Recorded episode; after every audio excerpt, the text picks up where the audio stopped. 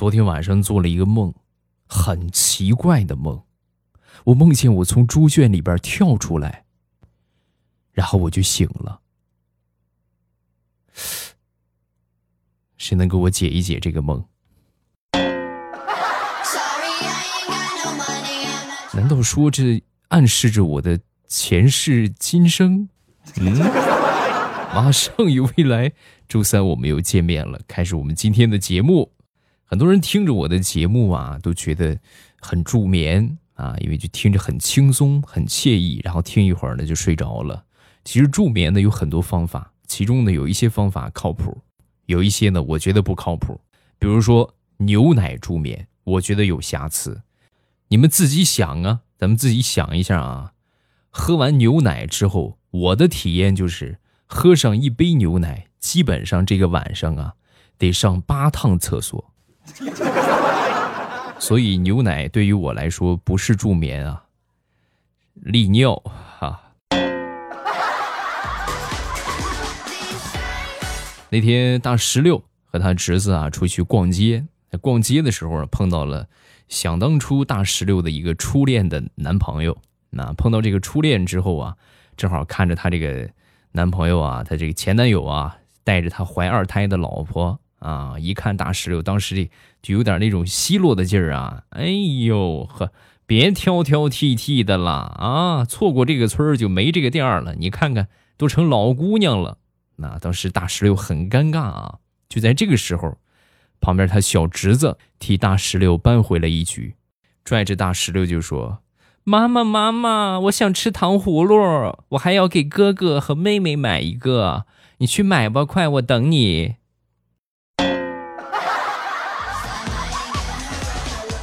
孩子真替你姑姑长脸啊！你等着，你想吃啥，姑姑给你买啥啊！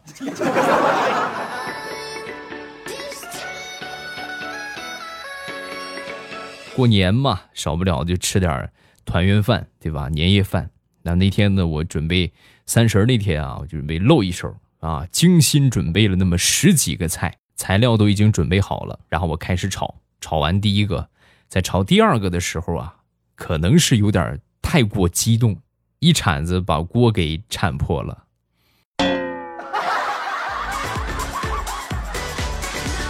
最主要的，我们家就还那一口锅了，所以你们能想象我们今年大年三十守着一个菜吃年夜饭的场景吗？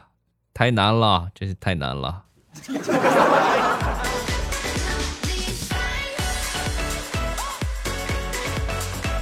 那天我去吃饭啊，在要上菜等菜的时候啊，闲着没事四周看一看，就发现我邻桌呀有一个妹子长得特别养眼，哎呦很漂亮，点了好几个菜，一边吃啊一边玩手机，然后看了几圈之后呢，正好她那边也有个空位，就拼个桌呗，是不是？这个打个搭个讪，聊个天。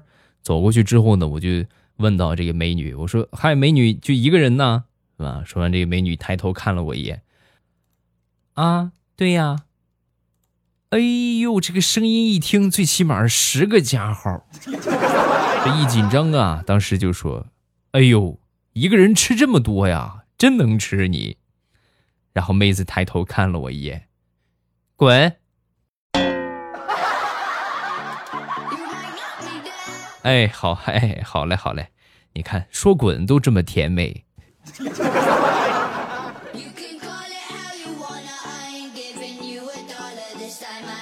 有一回，大石榴陪着他小侄子去参加幼儿园的活动啊，就是亲子野炊活动。他小侄子爸爸妈妈，他那个嫂子啊有事儿去不了，所以他陪着去。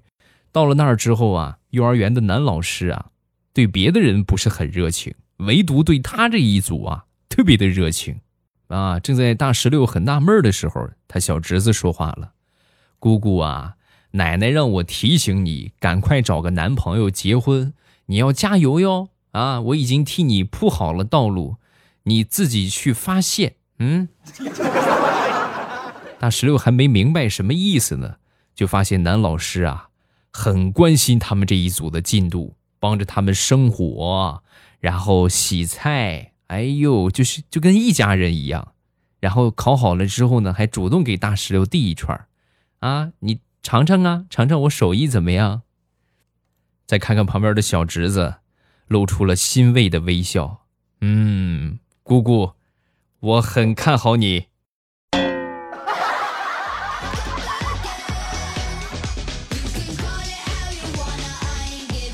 说说我那个小侄子吧，也是一个小情圣啊，真的是。现在孩子，你说没人教他，这真是天赋。邻居的小妹妹来我们家玩，小侄子在我们家啊，然后小侄子开心坏了啊，把他珍藏的营养快线也拿出来了，给那个小女孩倒了一杯。倒了一杯之后呢，用瓶盖自己接了那么一丢丢，和这个小女孩去碰杯。喝完之后呢，小侄子假装一副喝醉的样子，东倒西歪。啊，这小女孩一看这个样很开心啊，就说：“哎呀，这是奶，这不是酒，你不会醉的。”说完，小侄子神回复：“是你脸上的小酒窝让我醉了。”哎呀，不行了！藏田呢，我在旁边看的一愣一愣的，还有这种操作啊？孩子，你这谈恋爱的天赋，真是异于常人呐！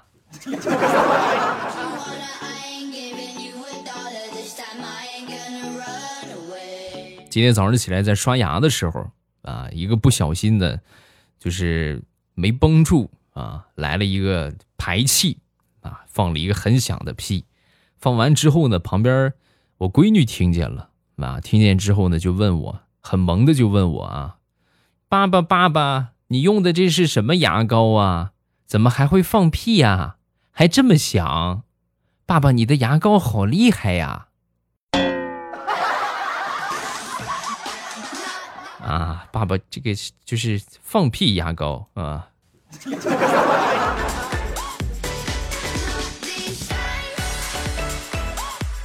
过年，我媳妇儿准备给我闺女发压岁钱啊，然后呢？就让我闺女啊，就夸她一句。我闺女站起来摸摸头，想了一会儿：“妈妈，你真会生，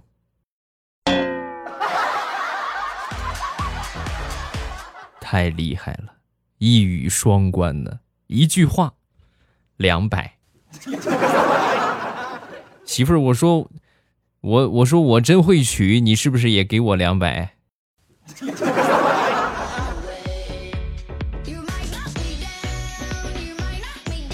不是我夸我闺女啊，是真的很聪明。那天去饭店里边吃饭，隔壁的包厢啊，应该是给小朋友过生日呢。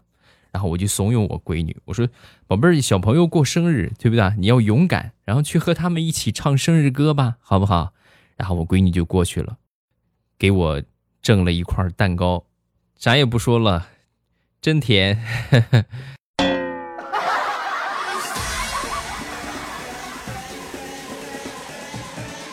那天在等车啊，在等车的时候啊，我媳妇儿在那儿闭目养神听歌休息，然后呢，我也是没有啥事儿，然后就跟我媳妇儿聊天呗啊，聊着聊着呢，我媳妇儿就说：“你别跟我说话了，我不不不想跟你聊，我就休息一会儿啊，闭目养神休息一会儿。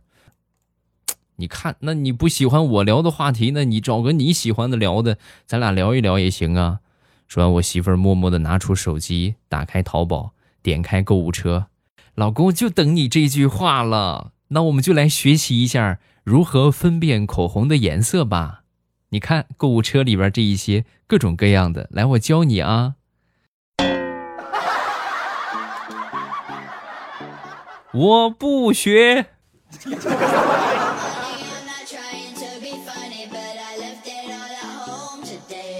年前。给家里边买了一辆小三轮啊，电动三轮车，主要是为了方便他们这个出行啊，包括拉点东西啊，轻量的货物的装载都是可以满足的。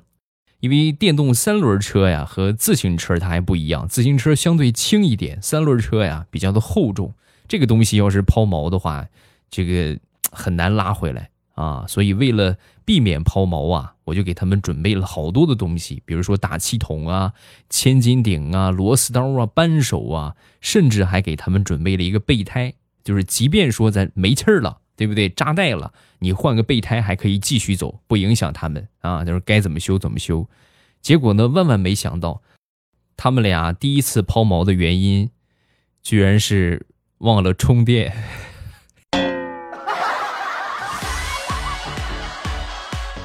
爸妈，那你说这怎么办呢？再把电动三轮车放上个汽油发电机？嗯。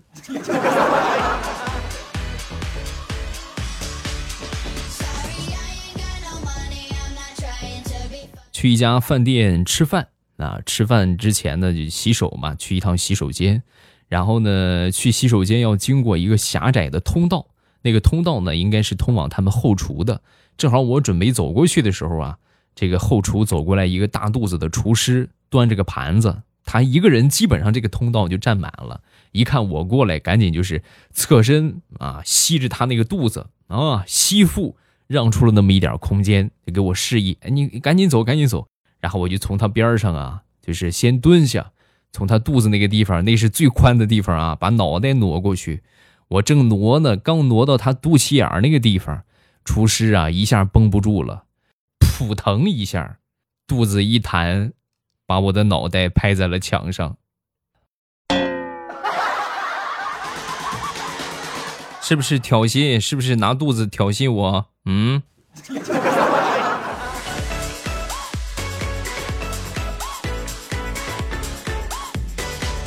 那天从朋友圈里边看到了这么一条动态啊，我觉得写的还挺在理。那么我也跟大家来说一说啊，这个年前年后啊，肯定是催婚的一个重要时期。如果说你妈妈或者你爸爸催你找对象，那么这个时候。你可以来找我，啊，我不是说当你的对象啊，我可以当你的爸爸，我不催你。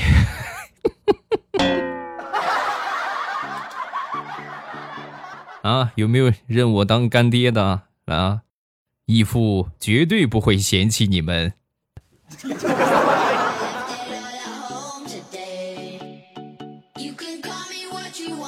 我们小区楼底下啊，有一个卖牛肉的。那这个周围来说呢，只有他他这个地方卖。但是呢，你说这个卖牛肉吧，这个人又不是很诚信。怎么说不诚信呢？老是缺斤短两啊，就老是给你少着啊。就比如说一斤吧，他可能只有八两啊，那到时候钱还没少算。然后我那天就想了一个招啊，我去买牛肉，买牛肉之后呢，先挑了一块，给这个老板，老板一称三斤啊，我说太多了，太多了，你给我来一半吧。啊，来一半吧，老板没办法，切了一半，切了一半，称了一下，一斤七两，哦，一斤七两是吧？我估计这一斤七两啊，顶多也就是一斤五两。然后我就说，呃，刚才那个是三斤，你切下来这块呢是一斤七两，也就是说剩下那块是一斤三两，对不对？老板说对，没错。好，我要那块。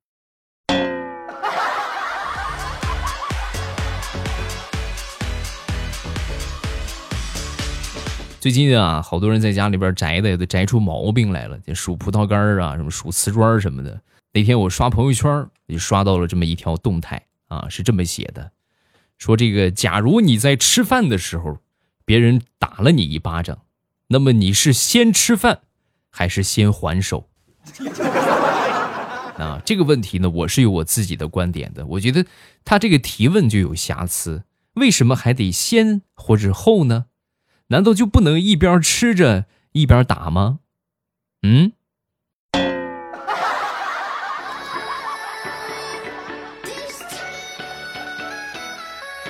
前段时间啊，和朋友聚会，然后正好碰到了领导带着他闺女啊来吃饭啊，然后我们都夸：“哎呦，您闺真漂亮啊！哎呦，真好看，真漂亮。”然后领导最后在走的时候啊，他那个闺女顺便把我们这一桌啊也给结了。啊，然后挽着我们领导的胳膊就说：“老公，哎呦，你们这些同事真有礼貌，老是夸我漂亮，我都不好意思了。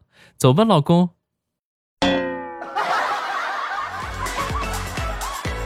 我的藏田，我了个大藏田！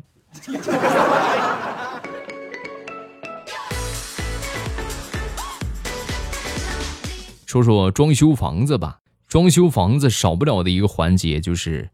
墙纸啊，就墙面处理这一块你是刷乳胶漆啊，是吧？还是做别的什么装饰啊，对不对？然后我那个同事装修啊，就去逛这个建材市场啊，准备贴壁纸。逛了一圈之后啊，他也不差钱儿啊，最后挑了一款，呃，一平方三千块钱的壁纸。是吧？咱且不说他上不上当啊，我说这个智商就是有问题的。就回来就跟我说，哎，未来你看你装修过房子，你看这个壁纸怎么样？我挑来挑去，觉得这个不错，一平米三千块钱。我当时就给他算了一下啊，一平米三千块钱，如果你用二十块钱的纸币糊墙的话，一平米才两千块钱，足足省下了一千块，而且看起来还霸气。请问你是有什么想不开的事儿，去买那三千块钱的壁纸呢？嗯。而且最主要的一点，以后你这个房子不住了，装修准备换，你把这些壁纸再薅下来，还能当钱使，何乐而不为呢？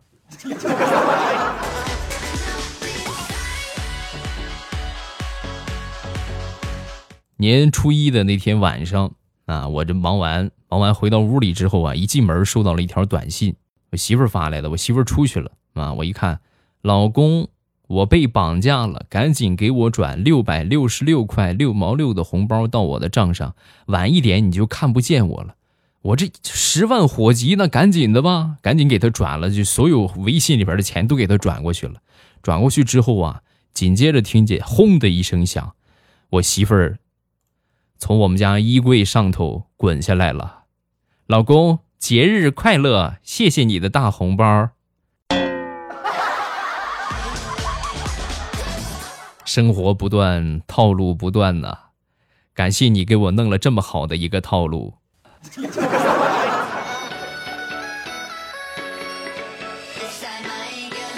前两天啊，这个家里边闲着没事聊天嘛。然后我妈就唠叨我哥和我嫂子，也不生个孩子，对吧？你不给我生个孙子带一带，是吧？那么嫂子又说想带孩子呀，妈你去去当个月嫂不就行了，对不对？既能挣钱又能带孩子，多好！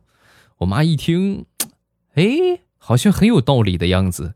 然后当时就说：“行啊，那以后你们俩生孩子，我去给你们带，你们得付我工钱啊。”怎么说呢？姜还是老的辣呀。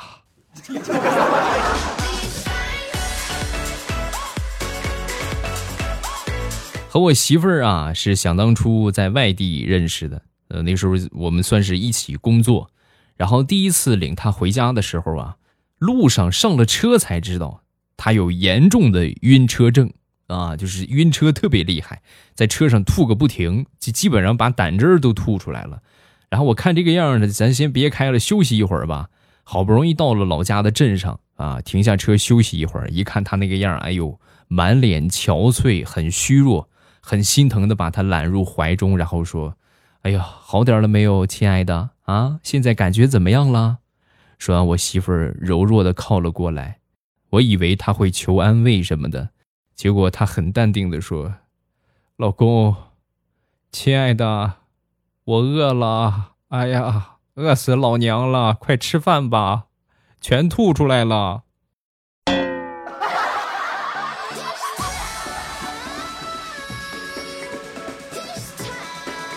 我一个朋友是除夕那天出生的啊，然后我就问他，我说：“你说你再坚持坚持多好啊，坚持坚持不正好就初一了，就跟我一天生日多好，是吧？”说完他就说：“哎呀，别提了。”我这等不了了吗？这不是，啊，那你肯定是闻到除夕年夜饭那个肉香了，是不是？奋不顾身提前到达。说完，他说：“不，这倒不是，不是肉，是鞭炮把我吵醒了。吵醒之后，我那心思，我这出来吧，是吧？我出看看咋回事然后我这就出生了。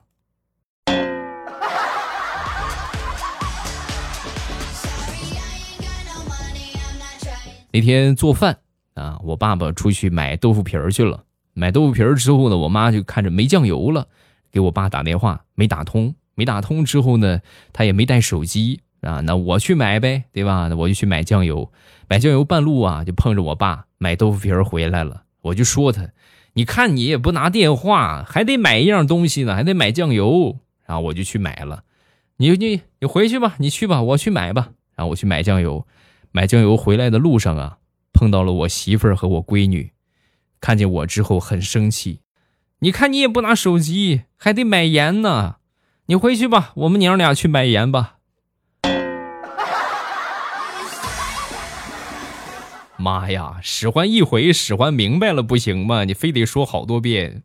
好了，今天节目分享这么多，各位喜欢未来的节目，不要忘了点击一下专辑的订阅啊，这样每周更新三期节目，你们就可以在我听那个地方看到了。只要点了节目的订阅，就不会错过了。另外，记得给我点上关注啊，偶尔可能会开一开直播，有什么想说的呢？下方评论区可以留言。好了，咱们周五不见不散，么么哒。喜马拉雅听，我想听。